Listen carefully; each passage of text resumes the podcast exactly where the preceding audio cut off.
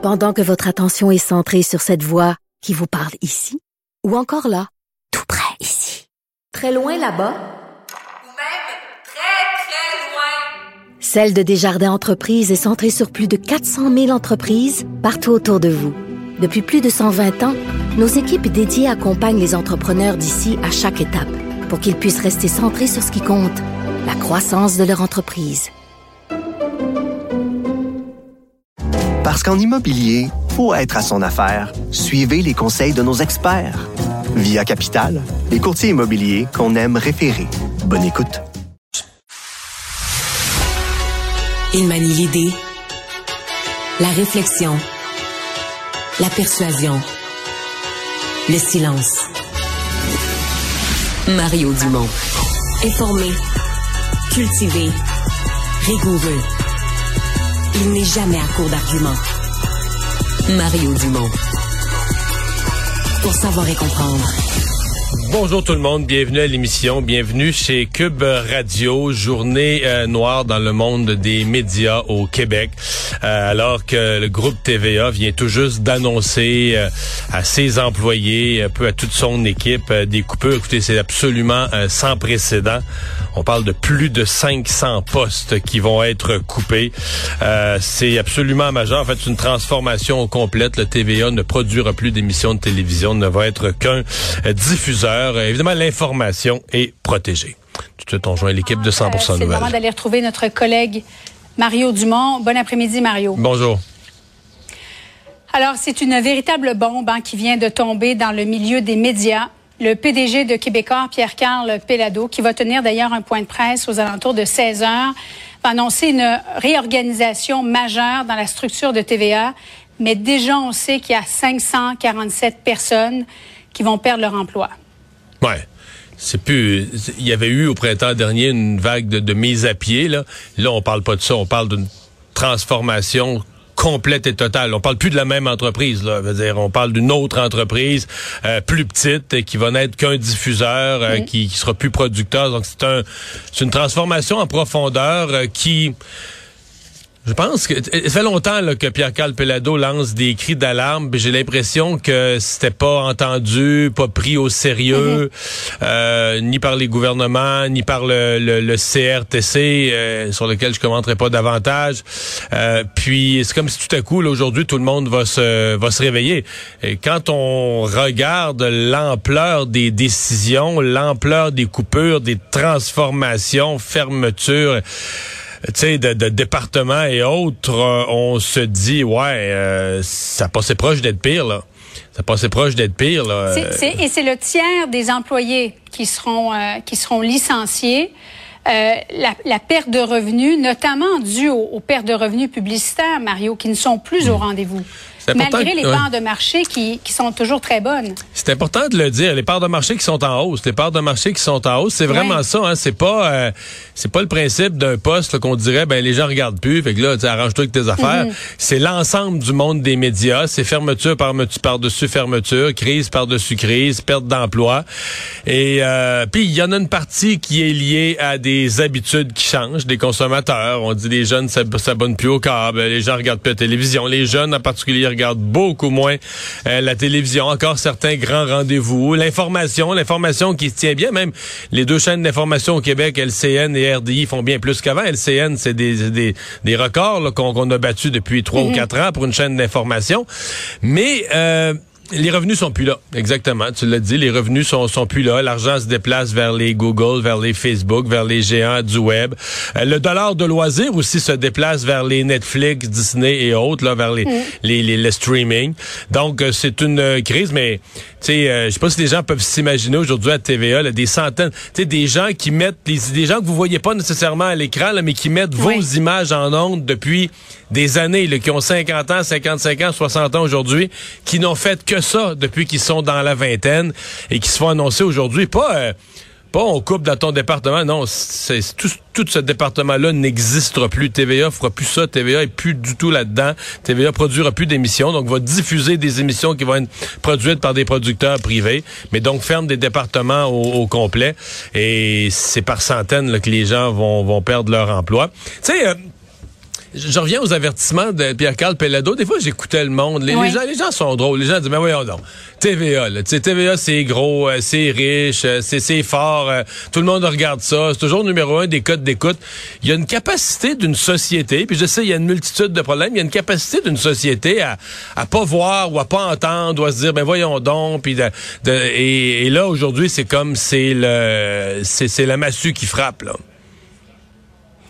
547 euh, personnes donc qui vont euh, des, des, sacrifices euh, qui viennent d'apprendre qu'ils seront licenciés éventuellement. Oui, Mario? Des sacrifices qu'il faut probablement voir. Tu sais, je, le disais à mot couvert tout à l'heure, mais probablement que d'un autre, autre côté, on vient de sauver TVA. Là pour un certain nombre d'années. Ça veut dire mhm. qu'on était sur le bord, sur le bord, sur le bord de tout perdre, de tout fermer. Là.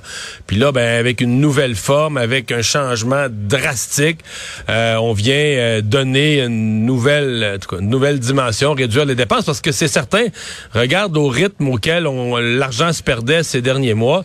Il n'y a aucune entreprise sur Terre qui peut voir l'argent couler comme ça, perdre de l'argent à ce mhm. rythme-là. Là. En tout cas, nous avons le cœur gros aujourd'hui euh, à TVA. C'est beaucoup de gens, c'est beaucoup de collègues. Et, euh, et, tu le sais, Mario, parce que tu y travailles depuis euh, de nombreuses années. Euh, les employés de TVA. C'est vraiment ça le cœur de TVA. C'est ça qui fait la différence. Ce sont des gens qui en donnent toujours plus, des gens qui sont passionnés, des gens qui aiment hmm. leur travail. Euh, attendons de voir le point de presse Pierre une, C'est une famille. Il faut quand même, euh, il faut trouver quelque chose de, de, de positif là-dedans.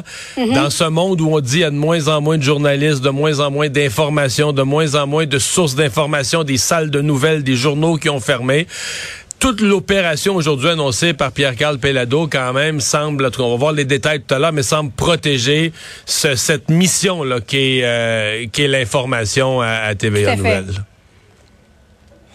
Le PDG d'Hydro-Québec, Michael Sebia, qui a annoncé aujourd'hui le plan d'Hydro-Québec. Marion, on l'attendait depuis plusieurs mois.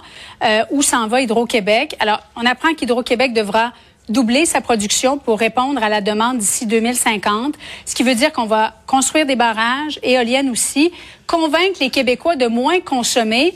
Euh, Qu'est-ce que tu en as pensé de ce qui a été présenté aujourd'hui? Hmm. Beaucoup d'éoliennes, hein, des éoliennes, des capacités impressionnantes en éoliennes. Ben, j'ai trouvé, en fait, je vais dire la première chose, enfin, on va commencer à jaser autour de quelque chose, parce que ça fait un an qu'on parle d'énergie, d'énergie, qu'on se dit ah, c'est l'affaire la plus importante stratégiquement pour l'avenir du Québec, l'économie du Québec, la transition énergétique, les changements climatiques, c'est notre électrification. Mais tu sais, on, puis là, on a eu dans ça euh, Pierre Fitzgibbon, François Legault qui nous ont dit, ouais, ça va en prendre plus, ça va prendre probablement des nouveaux barrages. Mais c'est comme si on parlait toujours un peu dans le vide, pas autour d'un document, pas autour d'un plan. Euh, ce qui fait que, tu sais, on savait plus trop où on s'en allait vraiment et on avait besoin de ça. Puis là, je suis en train de faire un reproche à Michael Sebia parce que lui il était pas là, il vient d'arriver. Alors pour lui, c'est quand même une production très rapide d'un plan. Je vais te dire une chose qui m'a frappé. Moi, je suis pas surpris là, les ça prend plus d'électricité. Moi, j'ai toujours pensé ça. Donc il va falloir en produire plus, il va falloir en économiser davantage avec l'efficacité énergétique. Le volet qui m'a surpris, c'est le chapitre 1 c'est le service à la clientèle. C'est comme si Michael Sabia, son équipe, se sont dit, malgré tous les défis énormes d'exportation, de production, de d'électrification des transports, malgré tout ça, l'élément numéro un, regarde, priorité numéro un, on l'a à l'écran, améliorer la qualité du service. C'est ça qu'ils ont mis comme priorité numéro un. Et avec du concret, et avec beaucoup de milliards, Julie, le 4 à 5 milliards par année sur la fiabilité du réseau. Et il n'y a pas de cachette là dans les paragraphes introductifs. On nomme le fait qu'il y a eu beaucoup de pannes. On le dit que c'est devenu un problème, les pannes. Les, les, les consommateurs sont déçus euh, de, de, du service, des pannes trop nombreuses. Et donc là, c'est beau à dire, on veut moins de panne, on veut moins de panne, on veut plus de fiabilité, là, mais c'est toute une corvée. Euh, on va même changer des poteaux en composite, on va changer différentes mhm. technologies. euh, évidemment, tout ce qui est la gestion de la, de la végétation, parce que c'est souvent des branches dans les verglas, c'est souvent des branches qui cassent les fils. Alors, c'est 4 à 5 milliards. En fait, on double, on passe du simple au double sur la quantité d'argent qu'on va mettre euh, annuellement pour accroître la fiabilité du réseau. Donc, je dirais avec ça, ça fait quand même un plan d'ensemble où tu as une vision économique pour l'avenir, mais où je pense que le, le simple consommateur usager, le simple citoyen là, qui est juste un client d'hydro qui veut juste avoir l'électricité à la maison, là, la plus fiable possible, euh, s'y retrouve. On garantit qu'on n'aura pas de hausse là, de tarifs brusques ou qu'on va respecter la loi du gouvernement là, du, du 3 maximal. Jusqu'en 2025, oui.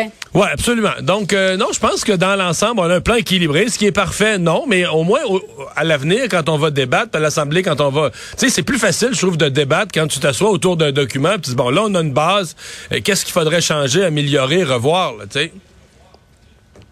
Mario, je voulais absolument qu'on se parle du député de Québec solidaire, Arun Boisy, parce que c'est rare qu'on voit un député se mettre dans, un état comme celui-là. Il est en colère, ému aux larmes, euh, est en colère, dans le fond, contre le refus de la CAQ d'appuyer cette motion qui a été déposée hier par Ruba Gazal de Québec solidaire qui réclame un cessez-le-feu dans le conflit israélo-palestinien. Et euh, on va l'écouter ensemble. Ces enfants-là ne sont pas des animaux, comme le disent les militaires israéliens. C'est des êtres humains. C'est des êtres humains. C'est pas possible. C'est des êtres humains et ils sont pas capables d'appeler un cessez-le-feu. Vous me demandez qu'est-ce que j'en pense. C'est des êtres humains, c'est ça que j'en pense. Tout, être humain doit appeler un cessez-le-feu et c'est ça le Québec. C'est pas, c'est pas ce qu'a décidé de faire la CAQ hier. C'est ça le Québec. C'est une honte. En ce moment, je comprends pas la position de la CAQ. Je comprends pas pourquoi on peut pas se ranger derrière Amnesty International, derrière certaines agences de l'ONU, derrière Oxfam quand ils disent cessez le feu. Mario, est-ce que toi tu comprends la position de la CAQ Ben oui. Ben oui.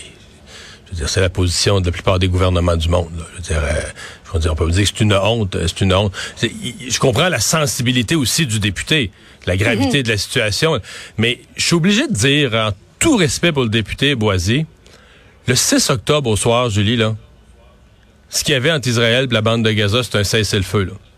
Personne ne tirait sur personne. On était dans un cessez-le-feu. Si on n'y est plus, c'est parce que le 7 octobre, le Hamas a déclenché une guerre. Le monde est en guerre. Ces pays-là sont en guerre. C'est pas juste, oui, Israël est plus fort, puis là, bombarde, puis là, il aurait raison, le député Boisy, de dire, hey, là, Israël doit être encadré, la communauté internationale doit les surveiller, doivent pas faire n'importe quoi. Mm -hmm. Ça, je comprends. Il y, a des règles dans la guerre, puis entre autres dans la protection des civils. Mais la guerre est des deux bords. Le Hamas continue à tirer des, des, des roquettes, continue à tirer. On est en guerre. La seule façon de mettre fin à une guerre, c'est pas un cessez-le-feu. On peut avoir une pause humanitaire, ça c'est demandé par certains. La façon de, de mettre fin à une guerre, c'est que le Hamas se rende, là, que le Hamas dise nous, on fait plus la guerre, on a perdu. À ce moment-là, ça veut dire que les dirigeants du Hamas se font prisonniers. On dit à Israël, vous sortez de là, vous tirez plus une bombe, la guerre est finie. C'est la communauté internationale qui débarque selon les, les, les, les, selon un traité de paix qui sera signé. Puis là, la communauté internationale va dire c'est plus Israël qui va désarmer le Hamas. C'est un groupe de, militaires de 22 pays différents qui vont aller désarmer le Hamas, défaire une par une toutes leurs cachettes d'armes, toutes leurs affaires, parce qu'Israël acceptera jamais qu'on désarme pas le Hamas. Donc, si on veut arrêter la guerre, tu sais, la guerre s'arrête quand une, une des deux parties se rend ou quand il y a un cessez-le-feu convenu. Mais pour l'instant, il n'y a, pas, euh, a pas question de cesser le feu, à ce que je vois, ni d'un côté, ni de l'autre. Le Hamas a déclenché une guerre. Puis là, ben, c'est l'horreur de la guerre qu'on vit dans ce cas-là de pire, de plus affreux. Et donc, je comprends l'émotion du député devant, devant l'horreur de la guerre. Mais ouais. c'est comme un peu simple de dire qu'il faudrait qu'un côté fasse un cessez-le-feu. C'est pas ça qui se passe, là. Et, d'ailleurs, le, premier ministre israélien, Benjamin Netanyahu, lundi, l'a réitéré. Ce qu'on aurait pensé à un cessez-le-feu au lendemain du 11 septembre, il n'est pas question du tout pour Israël d'aller de l'avant avec un cessez-le-feu. Mais Mario, comment, comment en, en arriver à éliminer complètement les combattants du Hamas? C'est une grande ça, question. Ça Je pense mois, que ça, on éliminera. Semaines, ouais, on éliminera jamais la philosophie du Hamas. Il y a encore des ouais. gens du Hamas hier, des dirigeants du Hamas qui disaient que ce qu'ils ont fait le 7 octobre, des massacres d'Israéliens, ils le referaient dès qu'il y aurait la chance, ils voudraient le refaire. Leur but, c'est de le refaire et de faire le maximum de victimes. Alors, les intentions sont quand même assez euh, énoncées d'une façon assez claire. Mais je reviens à l'Assemblée nationale. Moi, j'ai quand même un malaise. Ce député est sincère et il veut faire le bien. Mhm. Et j'ai entendu à la fin de la période de questions François Legault dire, on pourrait trouver un libellé. Là. Il y aurait une façon pour l'Assemblée de parler d'une seule voix. M. Trudeau à Ottawa parle de trêve humanitaire. L'expression est employée par Joe Biden.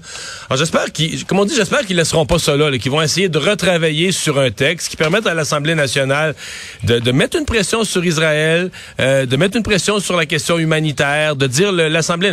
Là, faut pas s'illusionner non plus. Là, même si l'Assemblée nationale avait voté un cessez-le-feu, je pense pas qu'Israël aurait arrêté là, dans la minute de dire ah, on va arrêter la guerre. Là. C'est un peu. Mais quand même, permettre à l'Assemblée nationale de s'exprimer, ce député d'exprimer ce qu'il a, ce qu'il a dans le cœur, d'exprimer ce qui l'inquiète, mais sans euh, se placer en position du droit international ou d'une façon qui, euh, à mon avis, là, convient pas à la situation actuelle et que relativement peu de, de, de, de grands pays de nos alliés ont pris comme position là.